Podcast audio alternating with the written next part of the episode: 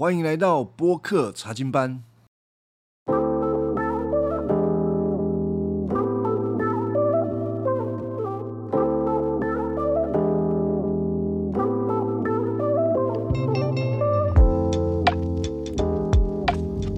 我们今天要来讲《创世纪》的十八章。十八章之前，我们需要来回顾一下亚伯拉罕他从家乡啊乌尔哈兰离开到现在这个时间点，已经过了二十四年了。他从一个家乡来到这个地方，呃，一开始是人生地不熟的，但是他在这个地方渐渐的也得到。呃，这个地方人对他的一些认识，特别是过了这个四王五王的事件之后，有些人可能会认为他是一个英雄人物。但是这个英雄人物跟一般的英雄不太一样，因为这个英雄异常的孤僻。一般的英雄他可能会接受其他人对他的爱戴，亚伯拉罕不一样啊，他是不理别人的，他离群所居。亚伯拉罕来到这个地方已经二十四年了，什么东西都没有。啊，我指的什么东西都没有，比如说上帝说要的土地，还有给他的儿子，这每一个应许对他而言，好像都是八字没有一撇的。他住在这个地方，肯定也认识了不少当地的人。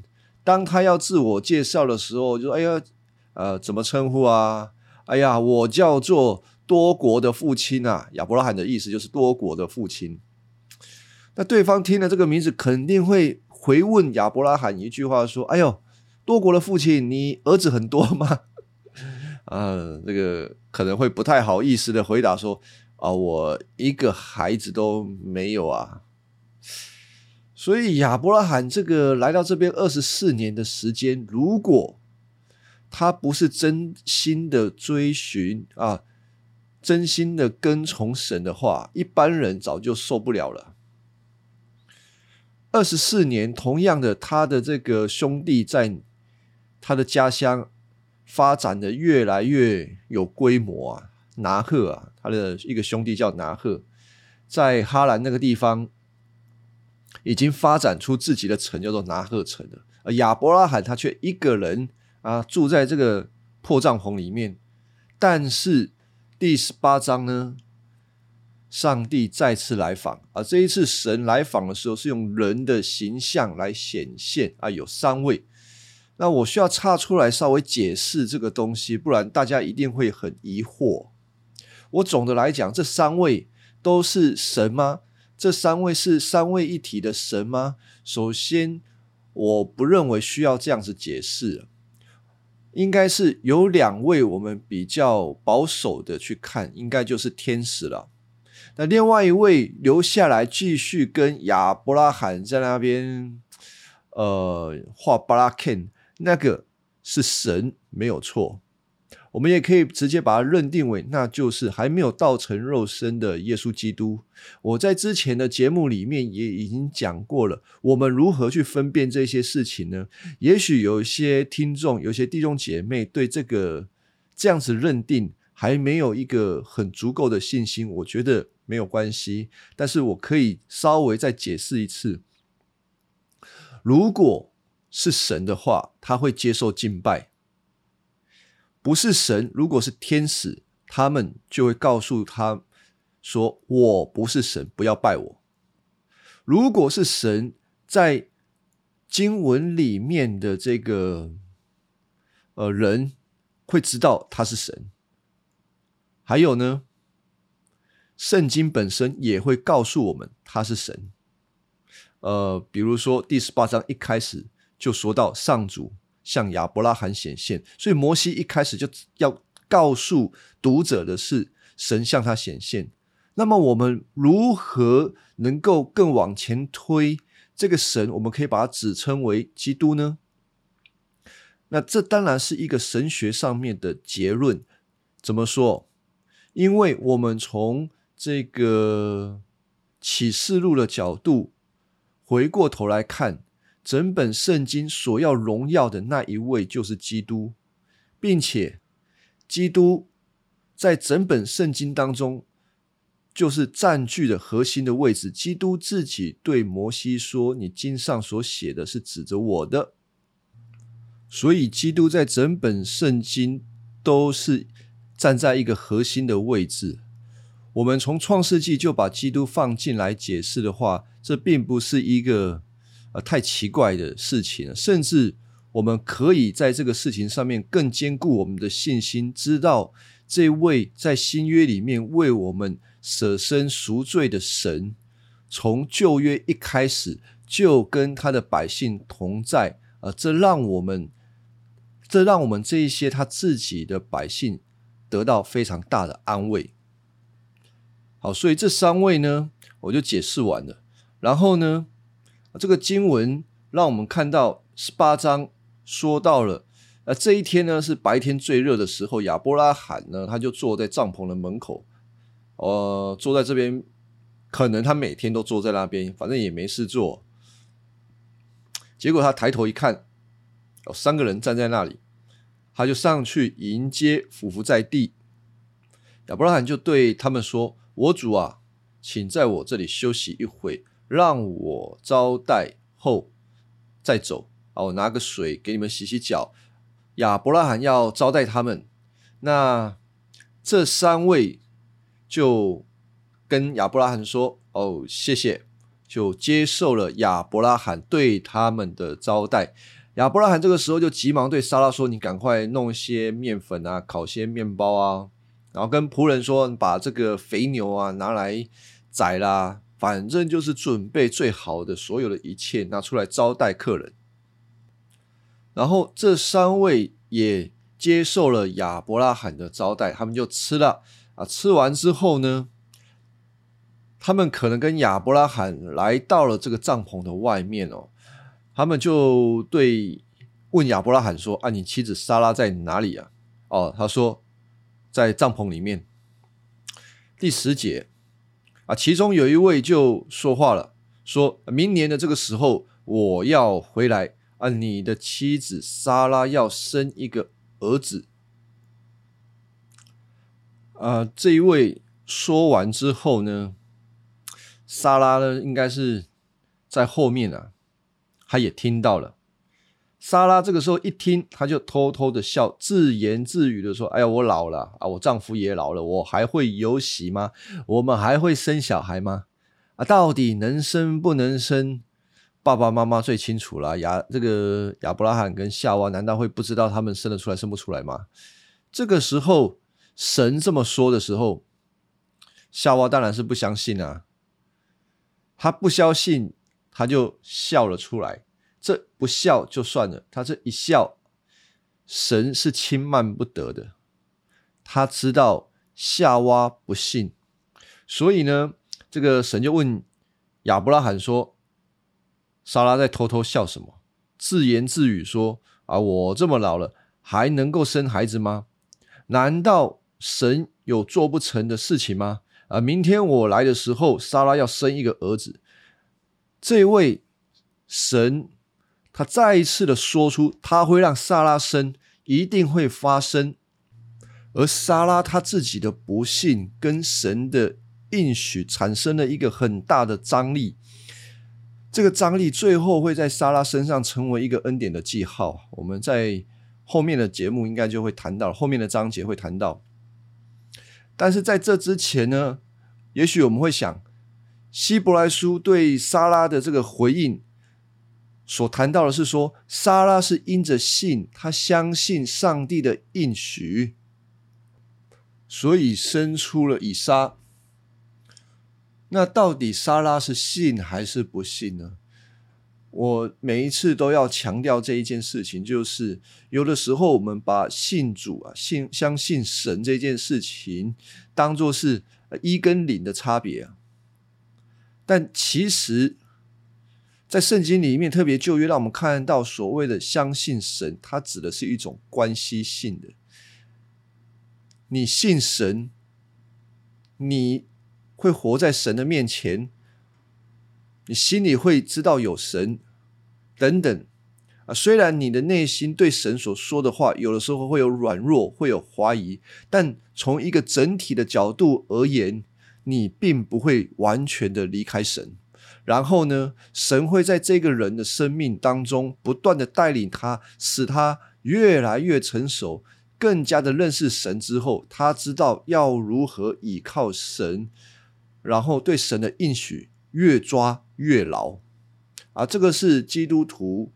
在成长啊必经的阶段，所以同时新约圣经有很多的经文会回过头来看旧约的这些人物，只讲好的，不讲坏的，都是在显出神对人的宽容。他们这一些人都是因信称义的。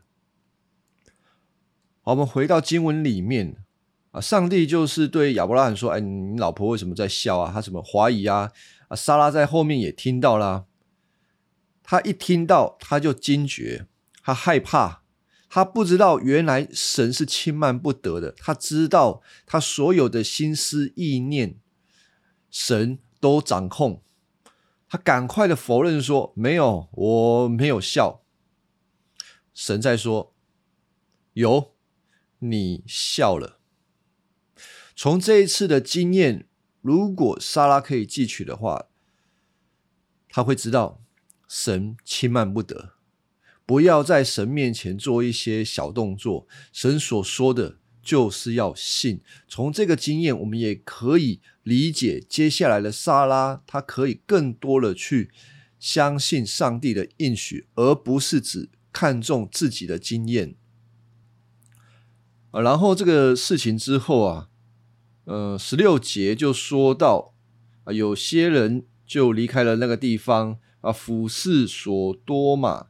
他们到了俯视索多玛的地方啊，就是亚伯拉罕跟这三位来到这个地方。他们走了一段路啊，神呢就心里想：我不要向亚伯拉罕隐瞒我所要做的事，我他的后代将成为。强大的国家要借着他赐福万国，我拣选他，我要只是他的儿子和后代服从我，主持公道，伸张正义，这样就实现亚伯拉罕我对亚伯拉罕所下的诺言。好，一开始神仙心里想了一件事情。他所想的，并不想对他的仆人亚伯拉罕隐瞒，所以他要跟他讲。那想了这件事情呢，我们可以稍微简单的解释，分成两个阶段。第一个就是神说要让他成为大国，成为大国是第一个阶段。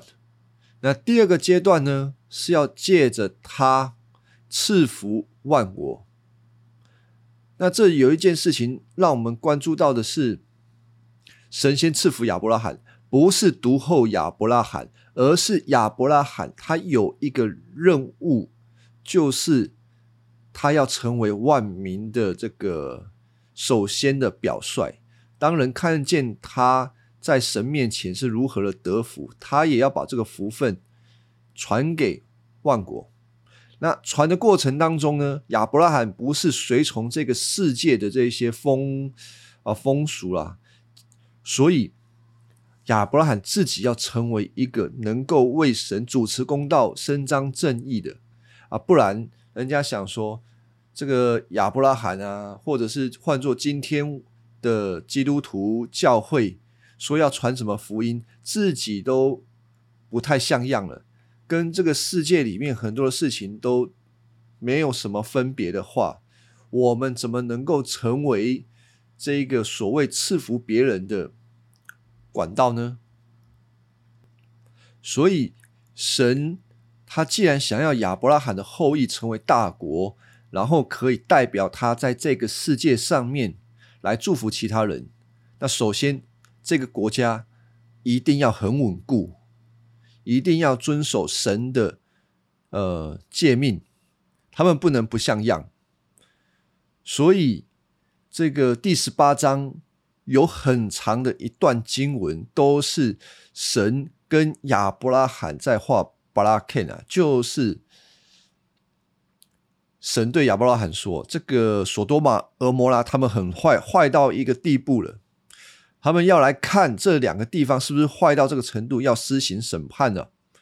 但是这时候的亚伯拉罕呢，他心中就泛起了一个怜悯之心，跟神在。”在画巴拉 Ken 啊，我们用就是用怎么说，就是一种代祷，为索多玛、俄摩拉那边的人来代祷，求神不要毁灭那个地方。如果那个地方真的有好人的话，我们要从这个角度来看这个事件啊，不然坦白讲，我以前读这段经文会觉得，哎呀，怎么？这段经文写的那么长，又啰嗦，最后呢，亚伯拉罕所求的都没有应允，这两座城还是都毁了啊！这个有点，是不是神在捉弄亚伯拉罕啊？哦，不是这样子看的，这整个过程我们可以看作是神在对亚伯拉罕做一个门徒训练。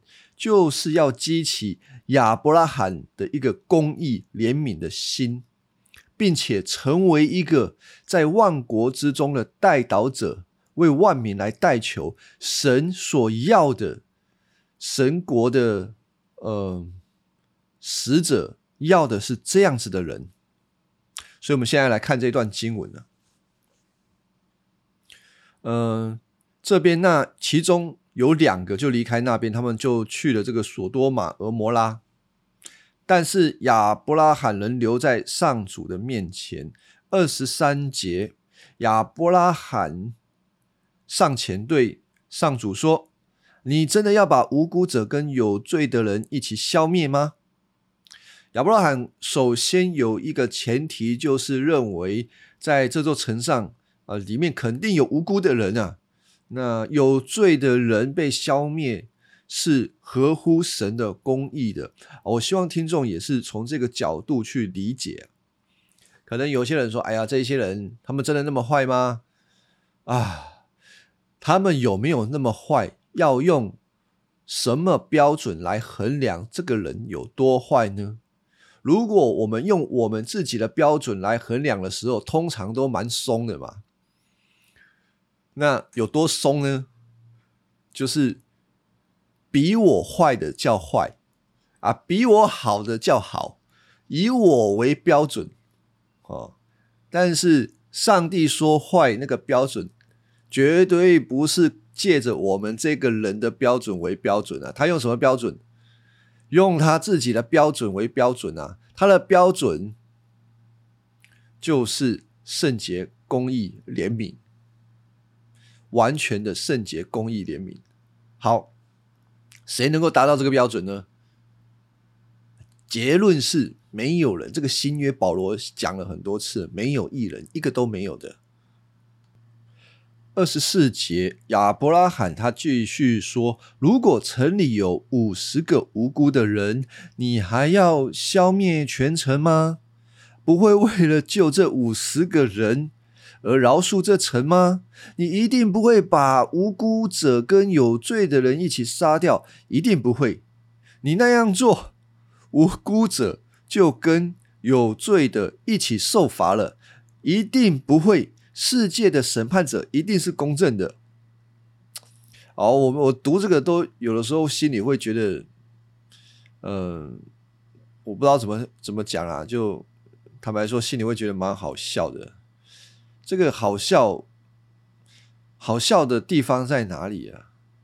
就某一个角度，亚伯拉罕真的好像蛮可爱的。他这个举动有点可爱，就是很天真啊，就是一个小孩子对他的爸爸说：“你要守信用哦，啊，你你不能说话不算话哦，你要怎么样怎么样哦。”很像这种角度，但是爸爸难道难道像你一样卑鄙吗？当然，我不是说亚伯拉罕卑鄙啦，就是小孩子会用自己的那个世界观、他的角度、他的经验去思想大人怎么样对待他，但其实他如果面对的是一个他爱他，是一个爱他的爸爸，一定不会跟他说话不算话嘛。所以亚伯拉罕在这个时候用许许多多所谓他的公义的标准来，好像在提醒上帝啊，你如果这么做的话，哦，你这样子是不公义的啊。难道上帝的公义不公义需要亚伯拉罕的提醒吗？其实当然不用嘛，这个亚伯拉罕再怎么公义都不会比神公义。有的时候我们是好太热心了，太热心，不需要这么热心了。我们觉得我们比神公义，但是从另外一个角度，神是怎么看亚伯拉罕呢？亚伯拉罕他这样不断的跟神这样子画巴拉 Ken，神怎么看他呢？会用一种。啊，你这个高希林娜，你不知道你爸爸做事有爸爸的分寸，还需要你来提醒吗？你这个是越过界限了吧？哦，如果是罪人的话，往往被这样子提醒，有时候心里会不太舒服。但是我们的神，他对他自己的百姓是极度的宽容。而且也是透过这种宽容，一步一步的来带领他自己的百姓来相信他。所以神并没有给亚伯拉亚伯拉罕两巴掌，说你在讲什么？我做事还需要你提醒吗？没有，而是神乐意跟亚伯拉罕分享他将要做的事情，让亚伯拉罕参与在神的工作当中。神的工作。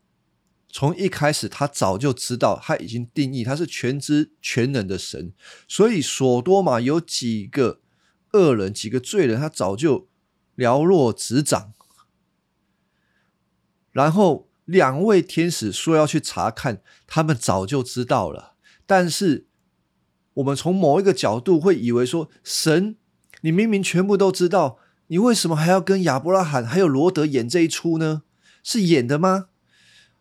哎呀，我觉得用演的来形容也不是很好。我们要这样子思想：神在永恒当中，他已经定义了所有的事情会怎么发生。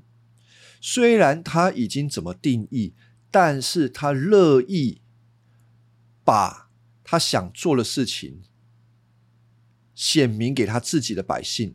并且也让他自己的百姓可以参与在他的工作里面，好让他的百姓知道他的神是这样子对待他，跟他有非常亲密的关系，这个关系就越来越紧密，越来越稳固。从这个带球的这整个事件来看，也是如此。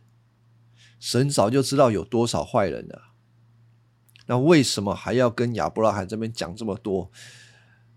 让亚伯拉罕一直求，一直求。神的目的都是好的，为了要来训练亚伯拉罕，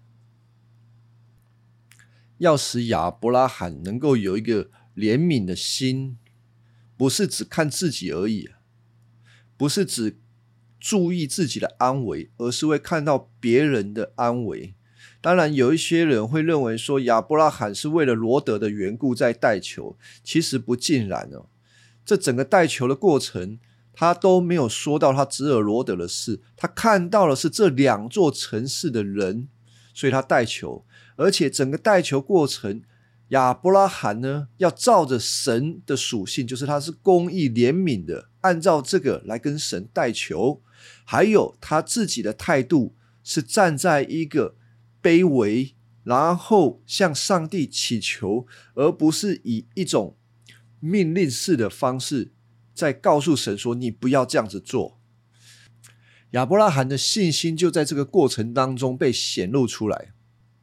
好，我们继续来看，当亚伯拉罕这样子跟神祈求的时候，神就回答他说：“啊，如果我在索多玛找到五十个无辜的人，我就为他们饶恕整城的人。”二十七节，亚伯拉罕又说：“我主啊，我只是一个微不足道的人，求你容我大胆的向你请求。也许城里只有四十五个无辜的人，你会因为少了五个而毁灭全城吗？啊！神又回答说：“如果我能够找到四十五个无辜的人，我就不毁灭这城。”亚伯拉罕继续说：“假使只有四十个人呢？”他回答：“要是找到四十个人，我也不毁灭这城。”三十节，亚伯拉罕说：“我主啊，请不要生气。”我要继续祈求。假使有三十个呢，他回答：“要是找到三十个，我也不毁灭这城。”亚伯拉罕说：“我主啊，请你容我大胆继续求你。使如果找到二十个呢？”他回答说：“要是找到二十个，我也不毁灭这城。”三十二节。亚伯拉罕说：“我主啊，请你不要生气，再容我求一次。如果只找到十个呢？”他回答：“即使有十个，我也不毁灭这城。”啊！上主与亚伯兰说完话就走了，亚伯拉罕也回家去了。亚伯拉罕他带祷的工作在这边做完了啊！这也是我们祷告工作啊。非常重要的榜样啊！教会在教导这个关于祷告的事情上面，通常会有两个极端。当然，我说的极端是最天平的两边呐。呃，提摩太凯勒这样子说，他把其中一边指向是以相交为中心，另外一边呢是以国度为中心。这个我用简单的话来解释，什么叫做以相交为中心呢？就是有些人会认为说，祷告的重点、目的啊，就是要与神相交，透过祷告跟神有更进一步的接触、团契跟这种亲密的关系，这个就是以相交为中心。那另外一边呢？会以国度为中心，这个意思就是去跟神祈求他的国降临，祈求整个国度可以复兴。我更简单的来讲，就是一边就是主啊，我渴慕你，我渴慕你，我渴慕你啊，就不断的渴慕主，跟他同在啊。那另外一边呢，就是。主啊，求你复兴，复兴，复兴！我要，我要，我要啊！就是这样。当然，我这样子讲是有夸张的成分的，但有的时候我们对祷告这件事情，要么不就是与神相交，要么就是向他祈求。那到底怎么样是一个比较好的方式呢？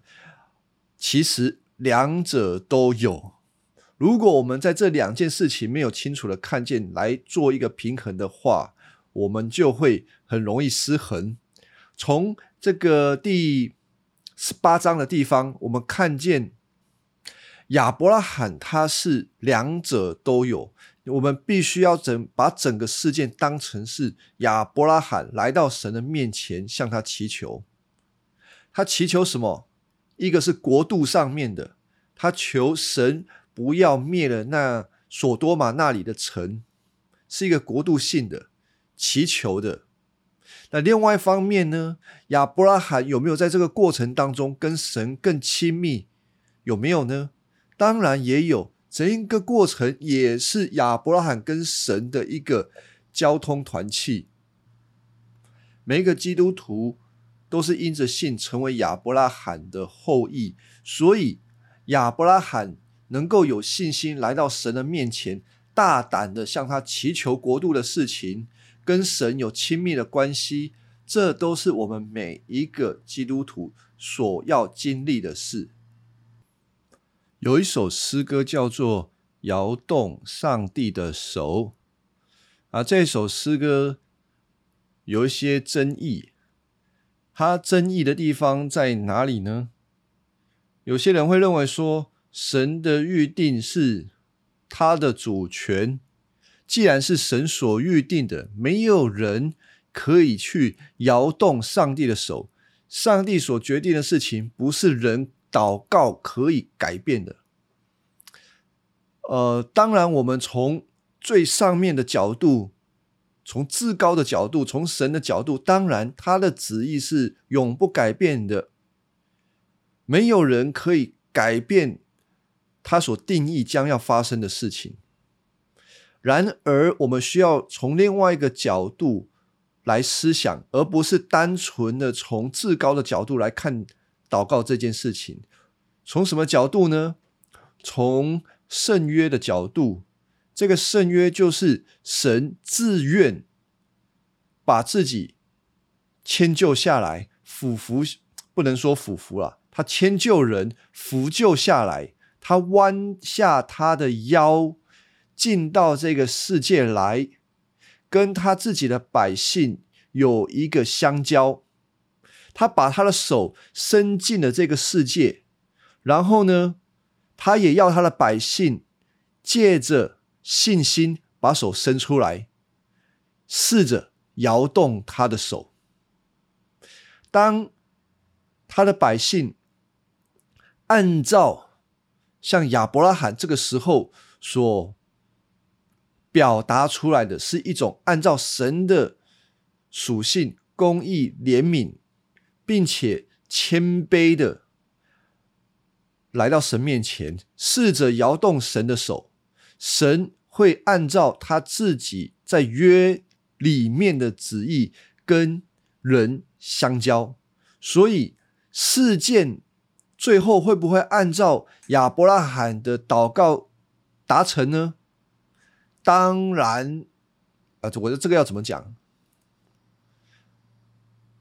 我们从十八章的角度来看，当然会啊，因为亚伯拉罕是按照神的心意在祈求的，亚伯拉罕的祈求完全没有错的。如果有五十个人、四十五个人、几个人、几个人、几个人，神都答应他。啊，这些答应完全不违背上帝的心意啊，所以结局是什么？该毁灭的还是会毁灭。但是有的时候我们关注的是另外一种状况，就是神会不会因为我们的祈求，所以改变呢？那我们的祈求是什么呢？是按照神的意思，还是按照我们的私欲呢？往往我们的祈求里面带着我们的个人的私欲在祈求，这样子难道不行吗？我没有说不行啊，我也不是比贬义这样子的做法。其实我们在很多的弟兄姐妹的带导当中，都会有这样子的祈求啊，求你帮助我在呃工作上面可以顺利，在什么事情上面，我想这个都是嗯。啊，适宜的，我们需要有这个事情上面去依靠神，都是需要的。但是在祈求的过程当中，也得想到神有他的主权，按照他的方式来决定事情怎么发生。重点，我们有没有在祷告的过程当中，使我们去依靠神？所以不要忘记，祷告有两个重点，而这两个重点。都不是关于祷告成功不成功，事情有没有按照我们的祷告应允，这两个重点，一个是与神的相交，你有没有在祷告过程里面跟神有好的关系，享受他的同在？另外一个呢，你在祷告的过程当中，是不是顺服于他的主权？这两件事情是祷告里面最重要的，而不在乎你祷告的事情会不会蒙应允。那如果把这个事情搞错了，那你的祷告恐怕只会让你的心越来越愁苦啊！啊，所以我还是再讲一次，所谓的我们能不能摇动上帝的手呢？在永恒当中，上帝的旨意。决定了就决定，他的手是不会动的。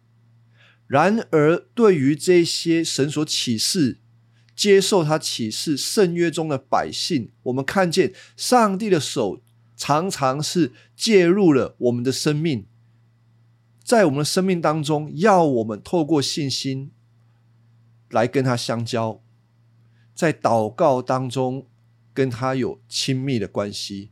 他会不会改变呢？有的时候，他会按照我们的祷告应允我们。那是不是改变他的心意呢？也不能说是改变他的心意，是他早就已经预定这件事情呢，是要透过跟你在一起的参与来决定这件事情要怎么样发展，目的都是为了要跟你有更好的关系，使你更加的认识他，他是一位信实的神。但是如果我们把我们祷告的目的，搞错的时候，奥古斯丁这样说啊，他说：“我们在祷告的时候，要明白的是，我们的心所爱恋的对象是什么。如果我们心中爱恋的东西混乱的次序混乱的，本来应该放在第三、第四个，呃，爱慕的这个次序上面，你把它放在首位上啊。”接下来，你所有的祷告生活，你整个信仰生活都会一片混乱。怎么样混乱？因为你看重你所祷告的那个事件有没有应允，胜过于你跟上帝的关系。我们可以再看一看这个亚伯拉罕，如果在整个。祷告的过程当中，亚伯拉罕最在意的是他的侄儿罗德的话会发生什么事。他想，哇，索多玛如果毁了，他的侄儿也跟着遭殃。诶，他的侄儿也是他拼了老命把他救回来，曾经救回来的，现在人好好的，但是现在神要施行审判，他跟着死，他过去的努力白费了。还有他所爱的侄儿死了，那他得赶快好好的来祷告啊！主啊，求你不要来毁灭那城，因为我的侄儿罗德在那里呀。亚伯拉罕把什么放在首位呢？他如果把他的侄儿放在首位的话，他不会服神所定义要发生的事。他甚至会认为他比神还来的公义啊！所以提摩太凯勒他更进一步的说：，除非我们认识到我们的生活是多么的扭曲，否则我们的祷告就会是我们问题的一部分，而不是有助于医治我们的管道。我们会把我们所看重的那一些东西，比如说经济的富裕啊。生活的安全感啊，信心的来源啊，高举到一个地步来取代神。所以亚伯拉罕在第十八中给了我们一个非常好的榜样，就是透过他自己对神的认识，勇敢的跟神来祷告祈求，经历神，借着祷告来经历神。对于今天的。呃，不管是听众还是弟兄姐妹，都是一样的。我们在教会会受到很多的教导。我们知道神是一个什么样的神，他是慈爱怜悯，他是照顾我们的，他是要我们凭信心来向他祈求的。我们懂了，我们知道了。而这个东西呢，必须要透过祷告，使我们可以经历它。如果我们不是透过祷告的话，我们在生活上仍旧是在依靠我们自己，而不是真的在依靠神。我们对生活上面的经历，也不会有一个从心里产生出来对神更多的感激，还有对他的信心。好，最后我们要来回到整个十八章的主题：为什么会有这一段带导的事情呢？是因为神心里所想的。要让亚伯拉罕成为大国，并且透过这个国来祝福更多的国。所以亚伯拉罕的这个国家不能是一个随随便便的国家，而是从亚伯拉罕他个人开始，要成为谦卑、公义、听从神、尊神为大、勇敢祈求的人，并且他不只是为了自己的益处，也要为众人的益处来祈求。啊，不论如何，他虽然会祈求，他还是会听从神的判决。如果亚伯拉罕可以如此行，他也应该要这样子的教导他的儿子以撒。当然，这个时候儿子还没有生出来嘛。神预先要训练亚伯拉罕，让他可以在家庭当中成为一个这样子的榜样。